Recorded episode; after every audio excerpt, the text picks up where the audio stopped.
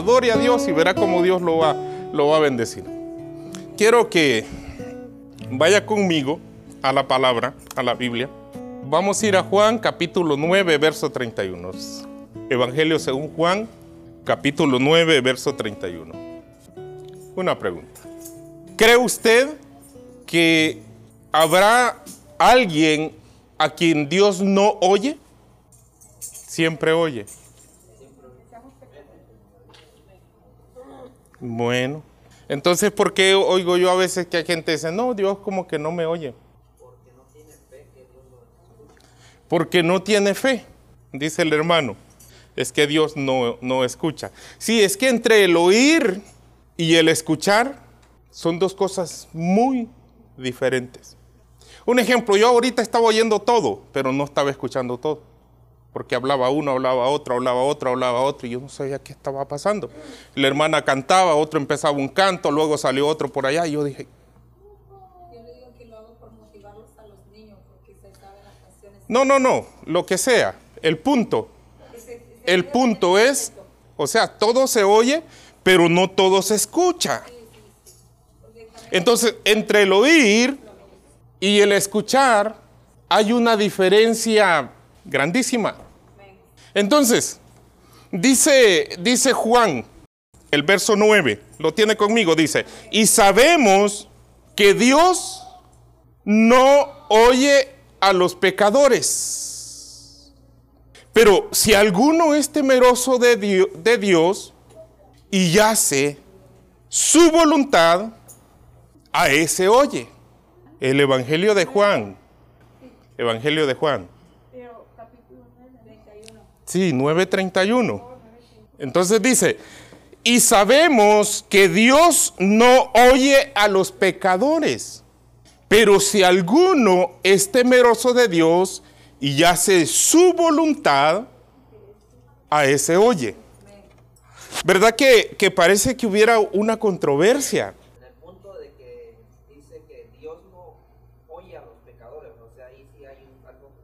Ajá. Ya vamos a hablar, para eso estamos aquí, para hablar. No, no hay ninguna confusión. La confusión ha sido una mala interpretación muchas veces del texto bíblico. Aunque el texto bíblico está claro. Cuando nosotros estamos mirando el capítulo 9, eh, en el capítulo 9 data de los milagros de un hombre que estaba ciego de nacimiento. Entonces, la Biblia dice que cuando Jesús pasó, sus discípulos lo detuvieron. Mire, no iba a ser el milagro. Jesús va caminando y les, maestro, eh, acabamos de observar algo. Hay un ciego. Porque mire, hermano, nosotros somos buenos analíticos, hermano, y más para echarle carrillas a otro, para, para, para hundirlo, hermano. Ah, a mí se me hace que si es este enfermo, a saber qué hijo el diablo ha de ser, por eso está enfermo. Aquí no, en otras iglesias hay gente así.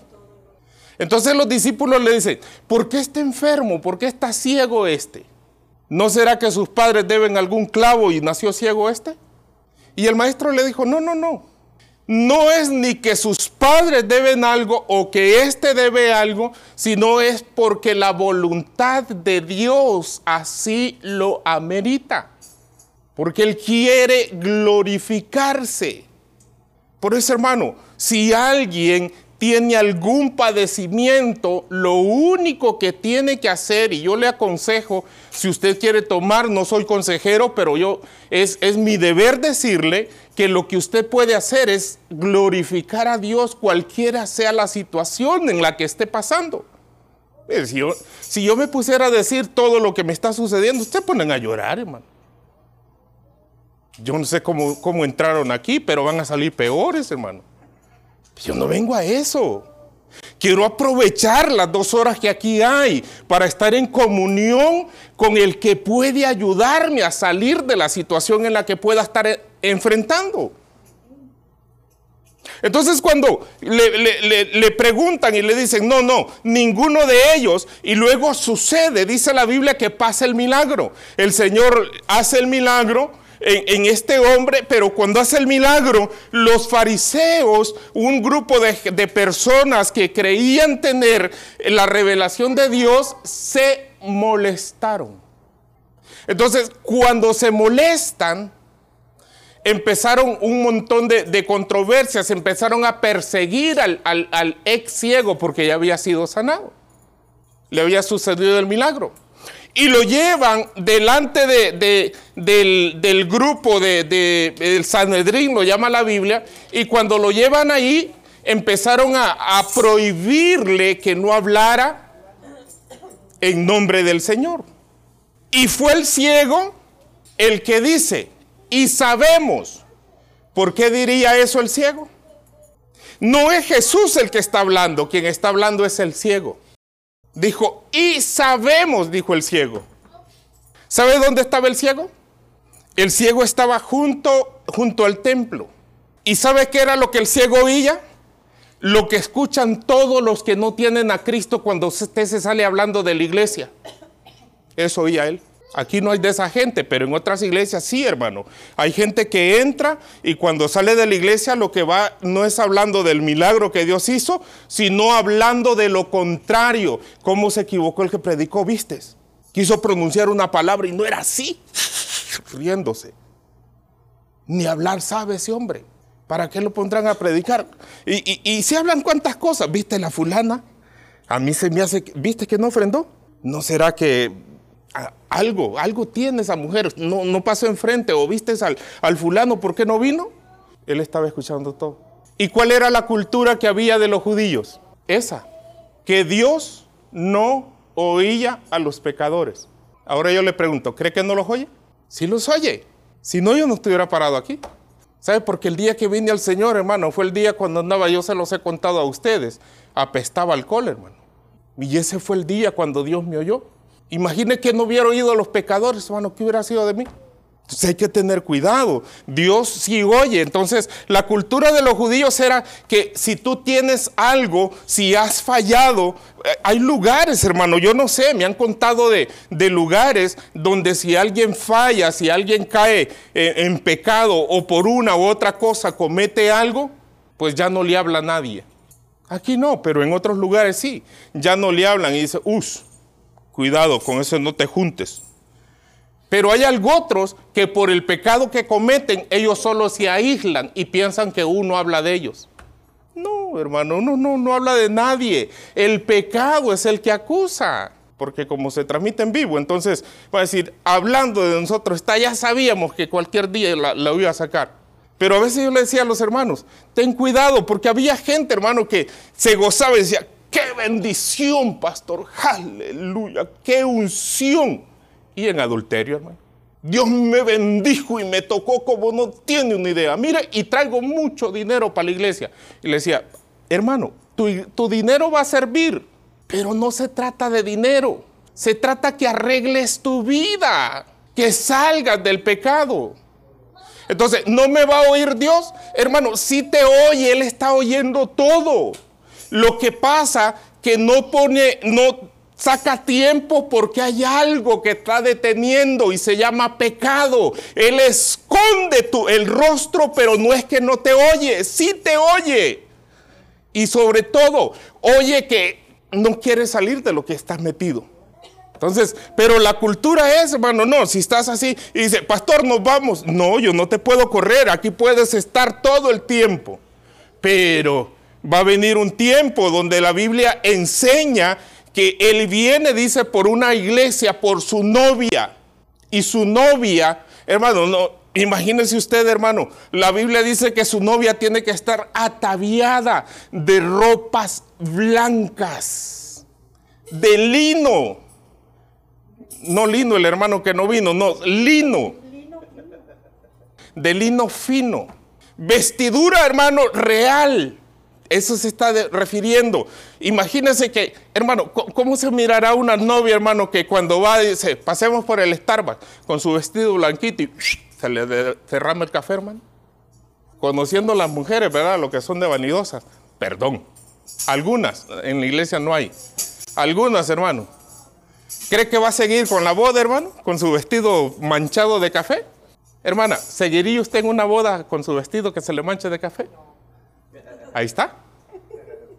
Y no es vanidad, sino que, hermano, si, si, yo he visto, hermanas, allá miré, hermanas que se iban a casar, se ponían a dieta, hermano, sumían el estómago, hermano, se ponían el casi se le salían los ojos para mirarse bien, hermano. Al día de la boda, aunque después de la boda salí otra vez, ¿verdad? Pero en el momento se ponían.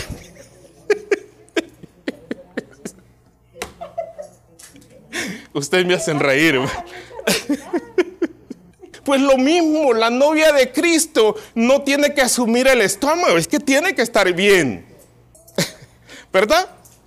Entonces dice, pero si alguno, la cultura era, si alguno es temeroso de Dios, a ese y hace su voluntad, a ese oye. No, él los oye a todo. Lo que sucede que al que hace su voluntad le presta atención. Por eso le dije al principio, hermano, ¿por dónde empieza a hacer la voluntad de Dios, pastor? Con tener reverencia en la casa del Señor. Con eso comienza al hacer su voluntad. Bueno, entonces, mire, Crónicas 7, un versículo muy conocido, el capítulo 14. Entonces, en primer lugar, Dios oye a los que lo conocen. Número uno. Acuérdese esto, aunque no se acuerde de toda la predicación, pero de esto acuérdese. Él oye aún a los que no saben de Él. Él los oye. Porque ese es el caso cuando nosotros venimos a Él y le pedimos. No, no lo conocíamos, no sabíamos. Simplemente creímos porque alguien nos habló y no sabíamos. Yo no sabía nada, hermano. Yo solo me dijeron que ese era el que podía ayudarme en todos los problemas que yo estaba metido. Porque, hermano, sí traía problemas como usted no tiene ni idea, hermano. Y luego él oye también a los que temen su nombre. ¿Se recuerda? primer lugar, oye a los que no lo conocen.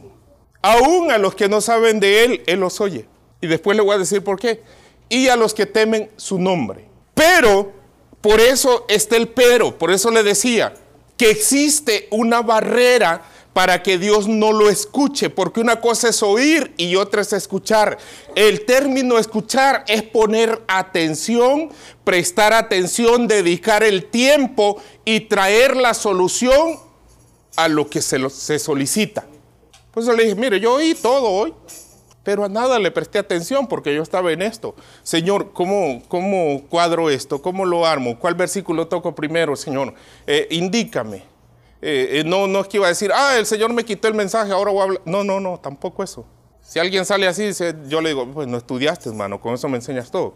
O empieza a maltratar a la gente. Yo siempre digo, cuando alguien está maltratando a la gente, quiere tirar su frustración y los está tratando mal. Suficiente con la palabra, hermano, de fuerte. Y no digamos otra persona más haciendo, eh, haciendo eso. Entonces mire lo que dice. Para que Dios lo escuche, no para que lo oiga. Porque Dios nos oye todo lo que hablamos. Pero para que nos escuche es diferente. Dice, si se humilla mi pueblo, sobre el cual es invocado mi nombre.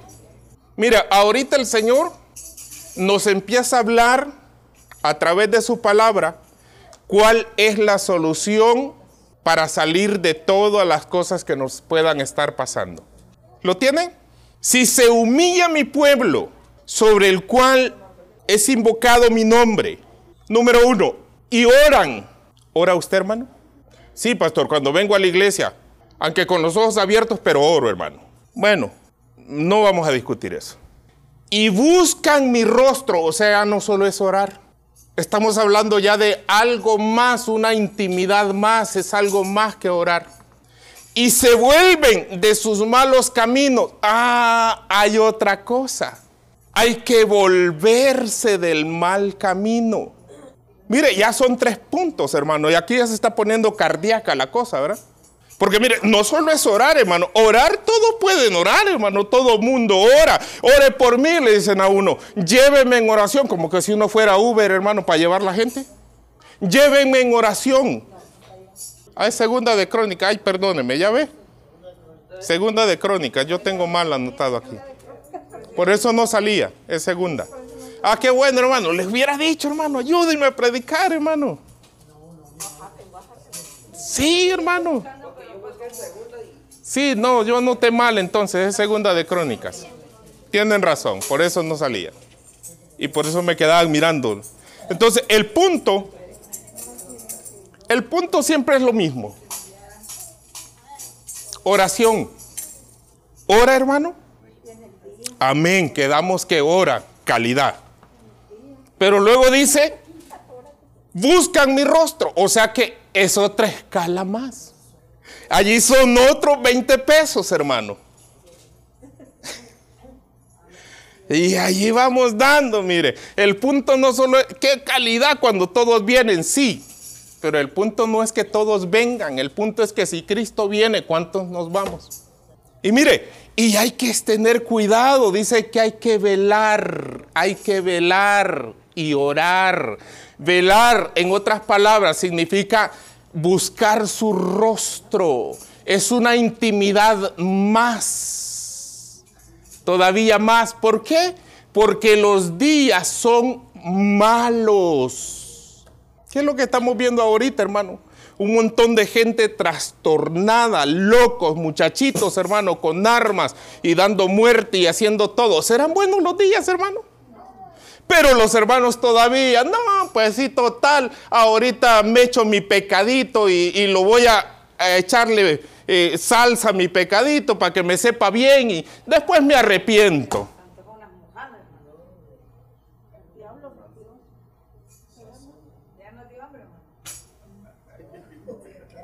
Ojalá que en el espíritu también. Necesito, hermano, que por favor Óigame, por favor, hermano, abra su corazón y sepa que estamos parados en la cuerda floja ya. Será le cambiaron la dieta al hermano, viene cizañoso hoy. Hermano, si yo le dijera lo que vi antes de venir aquí, usted se quede helado, se asusta.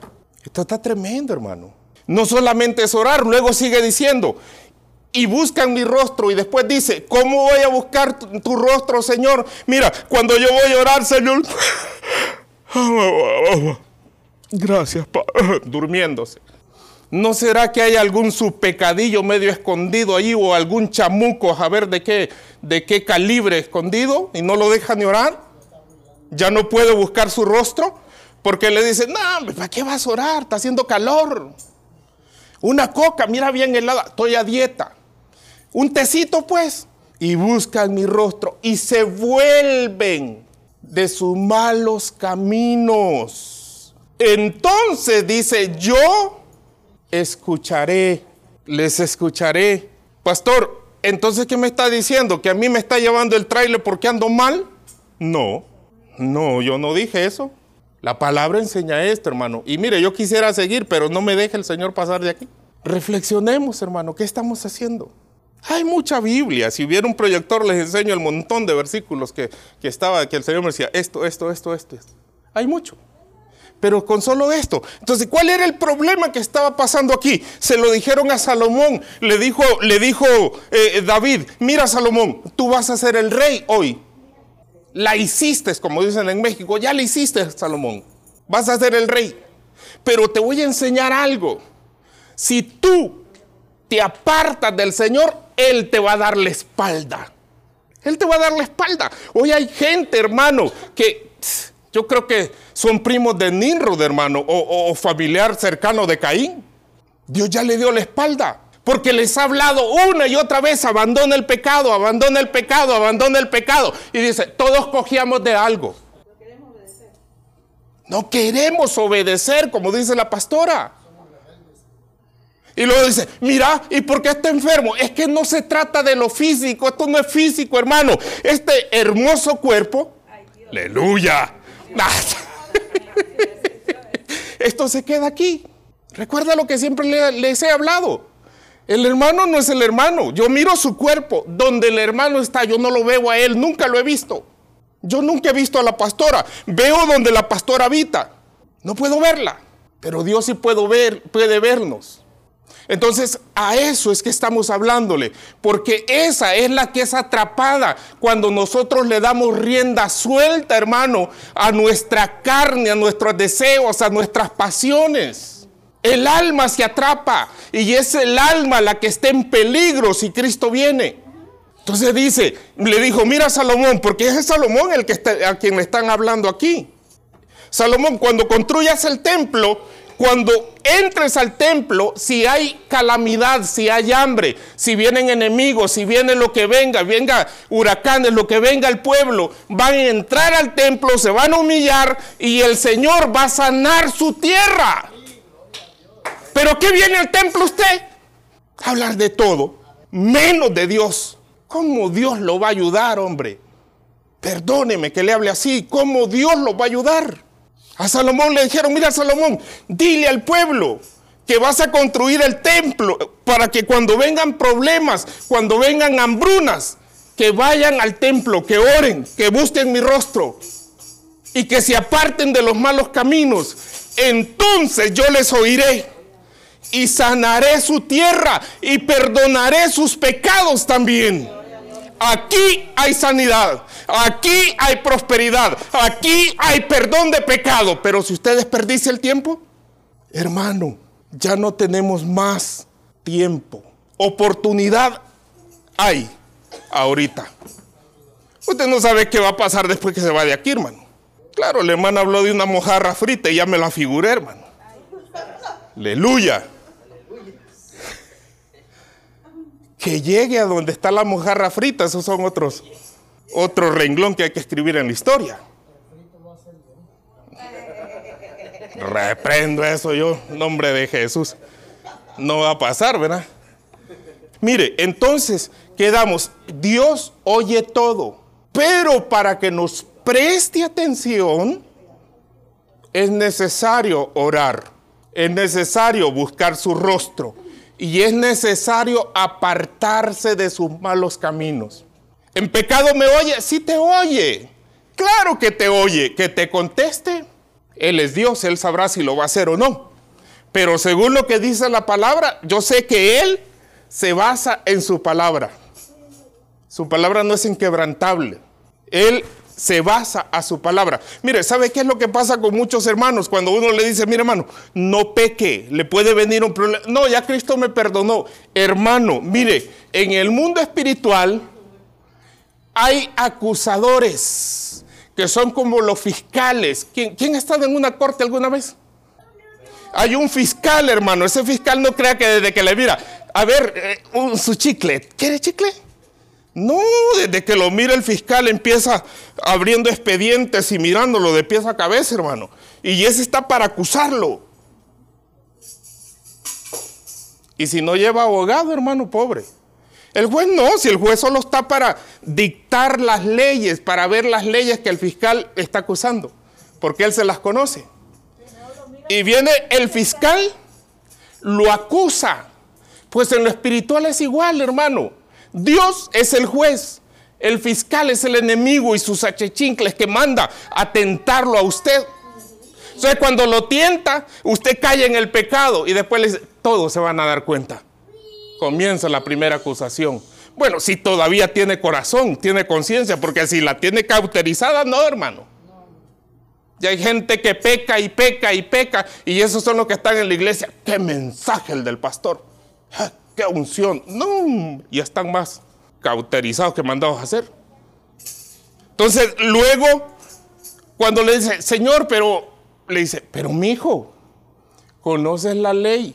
Yo te dije que no pecaras. Entonces, por lo tanto, como yo no puedo faltar a mi palabra, tú pecaste, vas a tener una consecuencia por tu pecado. Mire, si, si, si, si uno no es que, como pastor, no es que quiere ver la gente sentada, hermano, no es eso. Porque nuestra vida, hermano, corre peligro. Por eso tenemos que dejar el pecado. Por eso tenemos que abandonar el pecado, porque nuestra vida corre peligro, hermano. Lo que queremos es que Dios los escuche. Lo que yo quiero es que Dios escuche a todos ustedes. Y que un día se paren aquí no solo diciendo, hermano, Dios me bendijo económicamente, sino que eh, en todo área de su vida, que usted venga muy bendecido. Y como si eso fuera poco, si no me vuelven a ver, que los mire allá en el cielo y diga, eh, eh, hermano, usted que predicaba allá, mire, gracias, aquí estoy hoy. Yo no quiero, gracias a Dios no tengo el infierno, eso no es para mí. Pero hay muchos hermanos que están preparando gente, engañando gente y en el infierno se van a ver. Yo creo que los van a agarrar de chicotazos allá, hermano. porque los están engañando. No quiero engañarlo a usted, hermano. Más vale que caerle mal a usted hoy y que un día me lo agradezca y no caerle mal toda una eternidad, porque lo perdí. Entonces dice que para que Dios nos escuche, entonces, y nos preste atención, a Salomón le dijeron, construye el templo, no te apartes. Y yo le enseñé que como Salomón insistió en pecar, insistió en hacer lo malo, Dios le levantó enemigos en su misma casa, en su mismo reino. Y con lo que empecé, si el enemigo te envía algo, poderoso es Dios para reprenderlo. Pero si Dios te lo manda, hermano, allí sí se pone cardíaco. Pero cuando lo manda? ¿Cuándo llega? Cuando no obedecemos. Porque a Salomón le llamó, mire hermano, tengo mi sospecha. Aquí no, hablo de muchos lugares, de otros lugares, que hay gente que hoy por hoy, hermano, vienen cargando un azote de parte de Dios. Y Dios a veces a uno se lo revela, pero uno se calla, no dice nada. Y solo voy a orar por usted, pero no somos más buenos que Dios. Entonces, dice, si se humillaren y buscaren mi rostro y se volvieran, entonces yo los diré. Mire, hay un versículo, con esto voy a ir cerrando porque ya el tiempo, el reloj está malo, pero aquí no. Faltan, oh no, está bien. Hubo un pueblo que a mí me dejó, me deja siempre con los ojos cuadrados, que es el pueblo de Israel. Fíjese que el pueblo de Israel, todos conocemos la historia, cayó cautivo en un país donde había abundancia, Egipto. Entonces, en Deuteronomio capítulo 1, verso 27, hay algo que, que, que me, me, miré y me dejó un poco así medio sorprendido, hermano. Porque a veces nosotros hacemos cosas, Deuteronomio capítulo 1, verso 27, que a veces nosotros creemos que Dios no está en el asunto. Por eso le estoy enseñando que Dios oye todo. Así que de aquí en adelante hay que tener cuidado porque Dios oye todo. El pueblo de Israel, hermano, cuando sale de Egipto, cuando está esclavo, claman a Dios porque tenían esclavitud. Tenían mucho trabajo y poca comida. Eran esclavos, no se mandaban solos. Y Dios les levanta a Moisés. Y todos ya conocen la historia, cómo salieron y cómo salieron y se van para el desierto. Pero en el desierto, mire qué tremendo. El mismo pueblo que salió y que estaba frente al Mar Rojo, los egipcios venían siguiéndolo y Dios abrió el Mar Rojo a través de la orden del líder que Dios levantó, abrió el mar y el pueblo pasó en seco. Y mire qué bendición lo que Dios hizo. Mire, Hollywood nos ha enseñado en las películas, y no Hollywood, sino que un montón de gente descerebrada que de Egipto enseñan que salía gente cojo y todo. No, la Biblia dice que no. Dice la Biblia que el primer milagro que Dios les hizo es que a todos los sanó físicamente. Eso hizo. Si no, mire la Biblia, le voy a enseñar después eso. Eh, si usted dice, pastor, ¿dónde? Después le muestro. Dice que ni el, ni, oiga bien, ni el talón del pie de ninguno le dolía. O sea que todos caminaban. Y en las películas nos han enseñado que llevaban a uno agarrado porque no podía. El único que llevaban eran los huesos, dice, de, José. Eran los únicos que llevaban cargando. De ahí no llevaban cargando a ninguna persona. Todos caminaban, todos sanos. Mire, hasta los que estaban débiles por la esclavitud cogieron fuerza y iban caminando y cruzaron el Mar Rojo. Entonces cuando cruzan el Mar Rojo llegan al desierto. ¿Y qué cree que pasó en el desierto? Se rebelaron. Se rebelaron en contra de Dios y alguien dirá, no, de Dios no fue, fue de Moisés. Pero mire hermano, al revelársele a una autoridad, se le está revelando a Dios. Si alguien dirá, yo amo a Dios, sí, pero no, no, no, no, no, te, no obedeces a tu pastor. O no, es que yo obedezco directamente a Dios. No. No. No, no y no. Entonces en el verso 21, en esa desobediencia, miren lo que hicieron. 1.27, Deuteronomio 1.27, y murmurasteis en vuestras iglesias. Léalo. ¿A dónde murmuraron? ¿Sabe a dónde era eso? En las casas. Después del servicio, se fueron a la casa a hablar. ¿Viste al hermano fulano? ¿Te diste cuenta del pastor? ¿Viste lo que estaba haciendo? Tenga cuidado, Dios oye. Dios oye. Por eso es que hay gente, hermano, que hoy le están pasando el trail y le dice, ¿y por qué a mí?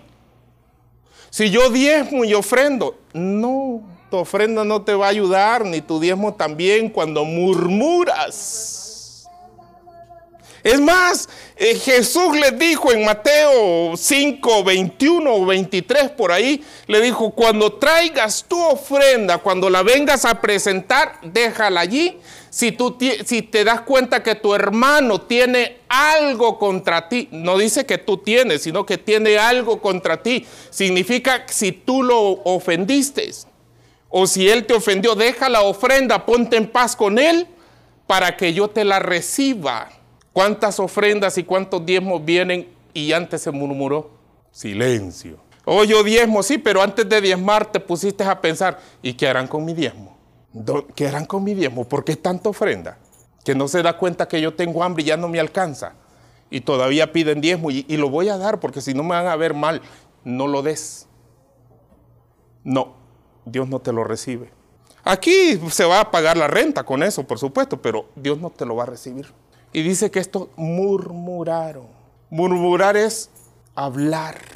O no, pero es que es la realidad lo que estamos comentando. Sí, a veces son las realidades, pero sin darnos cuenta, mira, caemos en eso. Yo he caído en eso. No crea que no me meto al, ruedo de las pedradas. Yo voy a salir también apedreado, porque también he caído en eso. Y cuando miro la palabra y, ¡Ah! Dios mío, yo Señor, sí, la murmuración, hermano. Oh, Dios mío. Y mire, y dice, y murmurasteis en vuestras tiendas. O sea que después de que salían, iban a sus tiendas a hablar. Y mire lo que dice diciendo, porque el Señor nos aborrece de la tierra de Egipto para entregarnos en manos de los amorreos y destruirnos.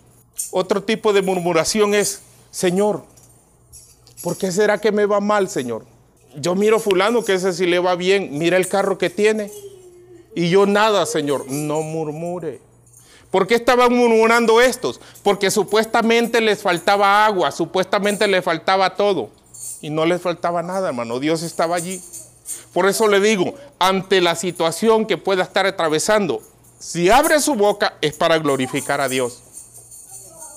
Entonces, Dios dice la Biblia que escuchó y, me llama la atención lo que dice el verso 34. Entonces oyó el Señor la voz de vuestras palabras y se enojó. Verso 34. ¿Lo tienen ahí? ¿Qué dice? Sígalo leyendo.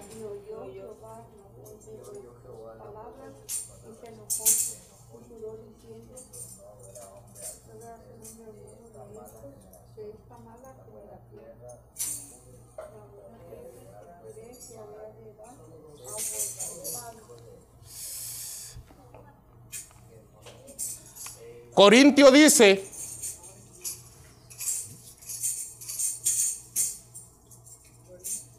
¿sabe qué es eso, verdad?